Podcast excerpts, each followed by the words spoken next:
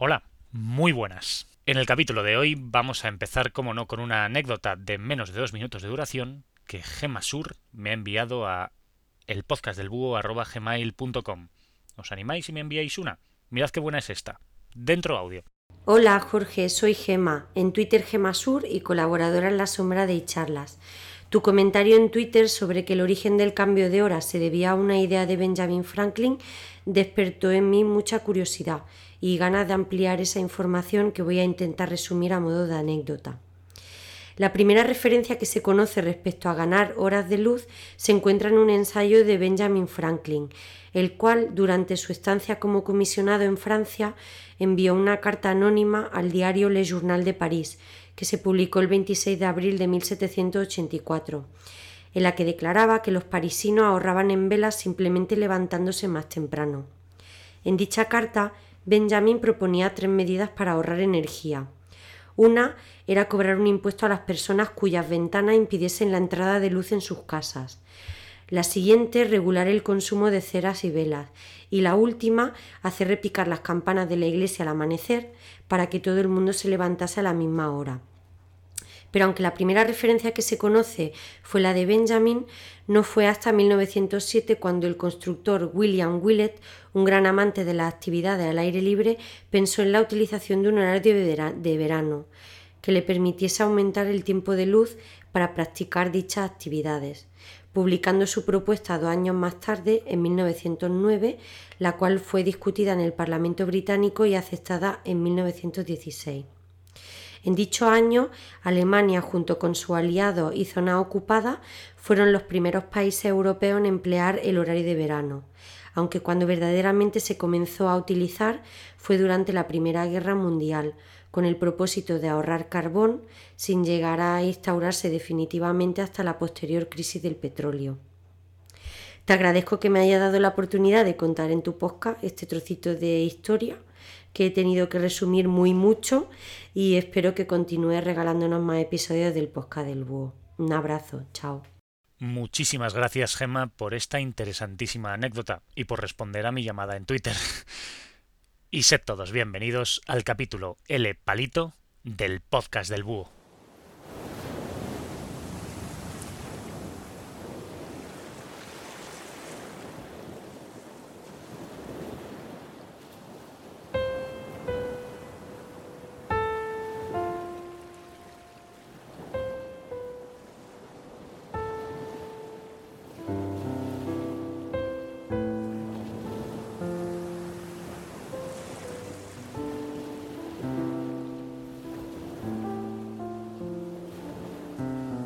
El mar de Aral desaparece ante nuestros ojos y poco podemos hacer por evitarlo, salvo intentar rescatar solamente una pequeña parte.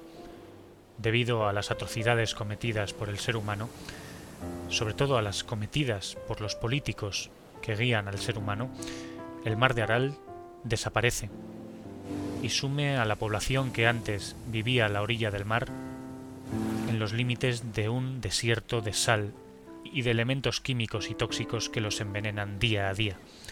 Es por lo tanto el mar de Aral una de las grandes catástrofes vividas en el siglo XX y también en el XXI.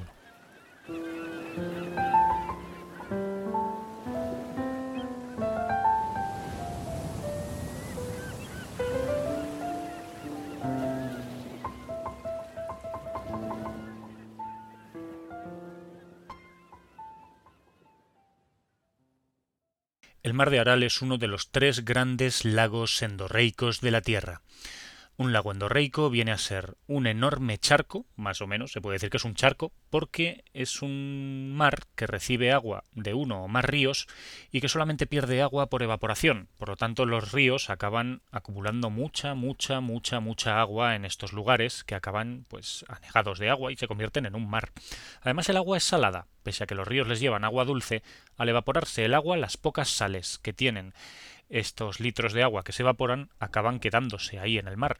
Por lo tanto, los mares internos, que son lagos endorreicos, acaban teniendo mucha sal. Un ejemplo de ello es el Mar Muerto, en Israel, que está bañado o que está nutrido por el río Jordán y que ha acabado teniendo tanta sal que si tú te bañas en él, flotas como si llevases un flotador. Pues bien, el mar de Aral es uno de los tres grandes lagos endorreicos de la Tierra. ¿O no? Porque ya no está. Si cogéis un mapa, os recomiendo seguir este podcast con un mapa, ponerle la pausa, que es la ventaja de los podcasts, ir a buscar uno si no lo tenéis a mano.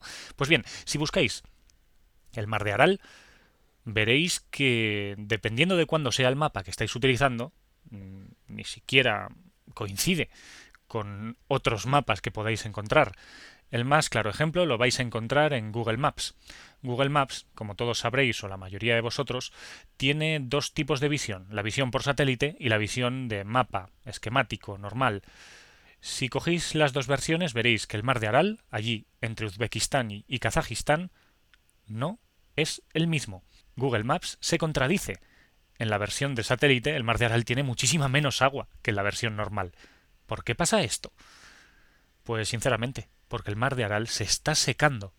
El mar de Aral no tiene agua que se le sea suministrada correctamente, con lo cual el agua se evapora más rápido que lo que le llega. Menuda catástrofe medioambiental. ¿Y sabéis qué es lo peor de todo?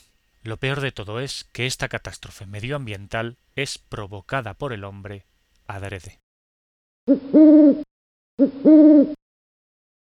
En mi opinión, la Unión Soviética es uno de los grandes despropósitos de la historia de la humanidad. Así de claro. Porque la Unión Soviética se creó pensando en ciertos ideales y acabó convirtiéndose en una catastrófica organización política que sumió al mundo en una guerra fría. Los Estados Unidos también fueron claramente responsables, no hay que negarlo pero que para poder seguir el ritmo de los bollantes Estados Unidos de América tuvo que sacrificar muchas cosas por el camino. La Unión Soviética, por lo tanto, dejó muchos cadáveres en el armario, y hay un cadáver muy grande que no pudo ser ocultado en un armario. Un cadáver de 70.000 kilómetros cuadrados de superficie. 70.000 kilómetros cuadrados. La extensión de Irlanda. La extensión casi de Castilla-La Mancha. Esa extensión de agua era la que ocupaba el mar de Aral en el año 1960, cuando a alguien en el Kremlin, en uno de sus despachos, se le ocurrió la genial idea de que las zonas colindantes al mar de Aral tenían que ser plantadas con algodón y el algodón tenía que ser producido en cantidades industriales. El algodón, si no lo sabéis, necesita una gran cantidad de agua para poder plantarse y crecer la URSS se convirtió en uno de los grandes productores de algodón de la tierra. Pero claro, ¿de dónde se sacó el agua? Pues el agua se sacó de los ríos Amu Daria y Sir Daria. Y tal y como se sacó, el agua se secó, porque se construyeron una serie de acueductos para los cuales se desvió mucha del agua de estos ríos para que se pudiesen regar dichas plantaciones de algodón con el resultado de que el agua no acabó fluyendo hacia donde habitualmente fluía. Estos dos ríos, el Amudaria y el Sirdaria, acababan desembocando en el mar de Aral, como ya os he dicho, un lago enorme de 70.000 kilómetros cuadrados de superficie. El resultado fue que a partir de la década de 1960 el lago se fue secando progresivamente, de tal manera que mucha de la población que allí vivía fue viendo como el mar del que vivían los pescadores y las fábricas de conservas se iba alejando paulatinamente. Y no estoy bromeando. El mar se alejaba unos centímetros cada día. Si mirabas al mar de una semana, después de una semana, ese mar había retrocedido. Si mirabas al mar después de un mes, el mar estaba claramente más lejos. Si mirabas al mar después de cinco años, tenías que caminar varios cientos de metros para llegar hasta la orilla. Lo que os acabo de decir de que el mar se veía que iba retrocediendo lo he cogido de los testimonios de la gente que lo vio retroceder, pero también existen datos mensurables que demuestran que el mar iba retrocediendo a toda esa velocidad. En la primera década, después de la decisión fatídica del Kremlin, en la década de los 60, el nivel del mar de Aral descendió a un ritmo medio de 20 centímetros al año. Descendió en altura, atención, no en longitud, en altura. En los años 70 el ritmo de descenso era de medio metro, más o menos, cada año. Y luego, en los 80 el nivel de descenso llegó a un metro al año. Imaginaos, por lo tanto, la velocidad con la que el mar de Aral se fue secando. Las fábricas de conservas en lata de pescados, eran bastante bollantes en las ciudades de Aral y de Muinac, pues eh, fueron cerrando, y los pescadores, que obtenían grandes cantidades de pescado, fueron abandonando su labor. Familias enteras quedaron desprovistas de su modo de vida, y a los niños, que se les enseñaba a navegar cuando apenas habían superado los doce años, vieron cómo el objetivo de su vida, su futuro, iba desapareciendo ante sus ojos. Pero aquí no queda la cosa, porque os aseguro que la desecación del mar de Aral fue un despropósito más de la URSS, porque ni siquiera se hizo bien, y porque ha dejado una serie de consecuencias y de secuelas que yo creo que durante generaciones van a seguir devastando a la población. La desaparición del mar de Aral ha tenido consecuencias propias de una guerra. La desintegración de la URSS a partir del año 1989, con la caída del muro de Berlín, se llevó por delante a una enorme infraestructura política y social. Por lo tanto, la URSS se desmanteló. Cuando hablamos de desmantelar, eh, pensad en se abandonó hay muchas de las instalaciones militares y científicas de la URSS que quedaron totalmente abandonadas. De hecho, hay una isla que se llama la Isla Renacimiento, la cual, por cierto, se convirtió en una península en el año 2001, porque el agua que la rodeaba fue desapareciendo por su parte sur a partir de este año, pues en esa isla la URSS eh, decidió instalar un laboratorio de armas biológicas cuando la URSS cayó, ese laboratorio no se desmanteló correctamente. Por lo tanto, imaginaos la enorme contaminación que alberga el interior de ese enorme desierto de sal que ahora es el mar de Aral. Más consecuencias. Cuando el viento sopla, las tormentas que vienen del interior de lo que antes era el mar no son de arena, son de sal, porque la sal, como ya os he dicho antes, no se evapora. Imaginaos una enorme tormenta de sal asolando tu ciudad. Tiene que ser algo malo para la salud, ¿verdad? Respirar sal. Y aquí no acaba la cosa. Porque la construcción de los acueductos para cultivar el algodón no se hizo correctamente. Se filtraron fertilizantes que acabaron desembocando en las aguas del poco mar que quedaba. Y además, para colmo de males, dichos acueductos perdían agua porque no estaban correctamente construidos, porque no estaban correctamente impermeabilizados, de tal manera que se ha llegado a estimar que en algunas ocasiones se perdía el 70% del agua que se destinaba a los riegos del algodón. Como podéis ver, el precio que se pagase por el algodón en aquellos años era bastante por debajo de su valor real. Cuando la antigua Roma destruyó la ciudad de Cartago, Roma decidió que la ciudad de, Cartago no debía volver a existir, así que sembró la ciudad con sal. Pues bien, las tormentas de sal del mar de Aral están haciendo exactamente lo mismo con los pocos cultivos que sobreviven en las poblaciones cercanas. La tierra está muerta. Hay una gran incidencia en el cáncer y también en las enfermedades pulmonares, porque parece que incluso el ADN de la población se ha visto afectado. Pero, claro, las autoridades diez años después de la caída de la URSS no se iban a quedar de brazos cruzados. Los dos países que toca el mar de Aral siguen defendiéndose como pueden, pero de manera diferente.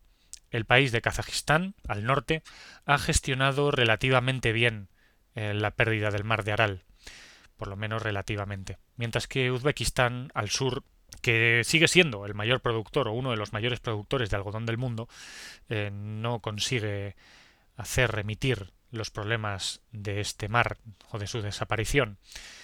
En torno al año 2007 se terminó la presa de Cocaral, una presa que ha conseguido hacer sobrevivir a un anexo que ha quedado en la parte norte del mar de Aral, pero es un anexo minúsculo comparado con la enorme extensión que antes ocupaba todo el mar.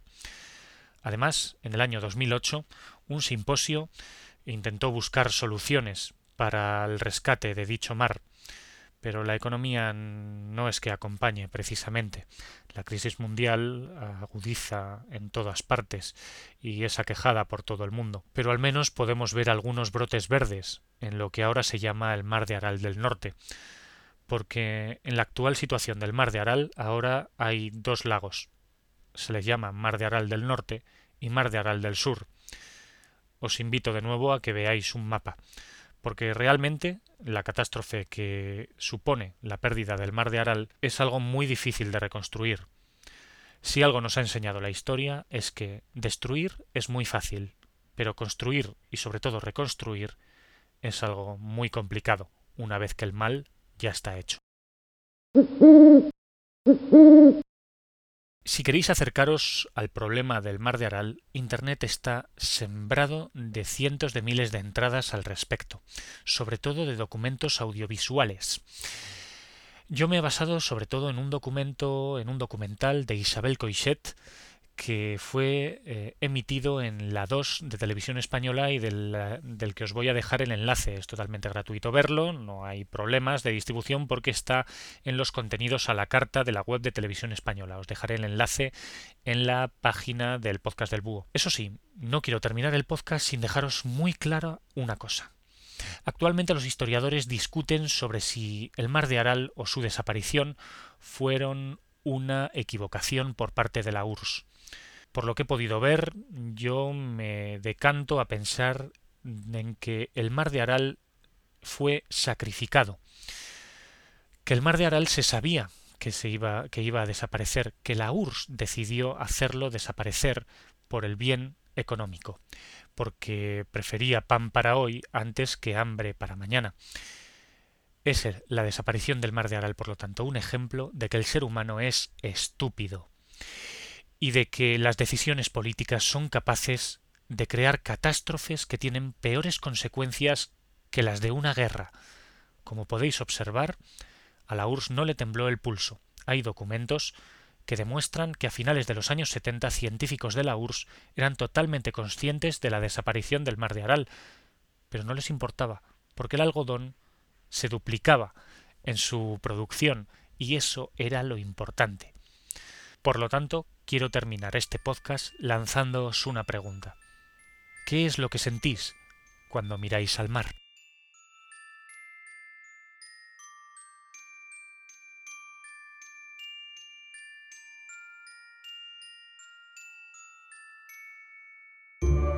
Espero que sepáis entender el tono negativo que ha reinado durante los minutos de este podcast. Si tenéis cualquier comentario al respecto, podéis hacerlo en el podcast del búho.com, en los comentarios de la entrada correspondiente. Podéis encontrar al podcast del búho en Twitter, en arroba podcast del búho. Mi usuario, por el otro lado, es guion bajo Jorge guion bajo. También podéis encontrar al podcast del búho en Facebook, el podcast del búho, historia y mitología, y ahora también en Google Plus. Por otro lado, quiero dar las gracias a Gemma, ese apoyo del podcast y charlas en la oscuridad os animo a que grabéis también vosotros vuestras anécdotas de menos de dos minutos. Le dan muchísima vida a este podcast. Y bueno, nada más. Espero veros y espero que me escuchéis en el siguiente capítulo del podcast del búho. Un saludo.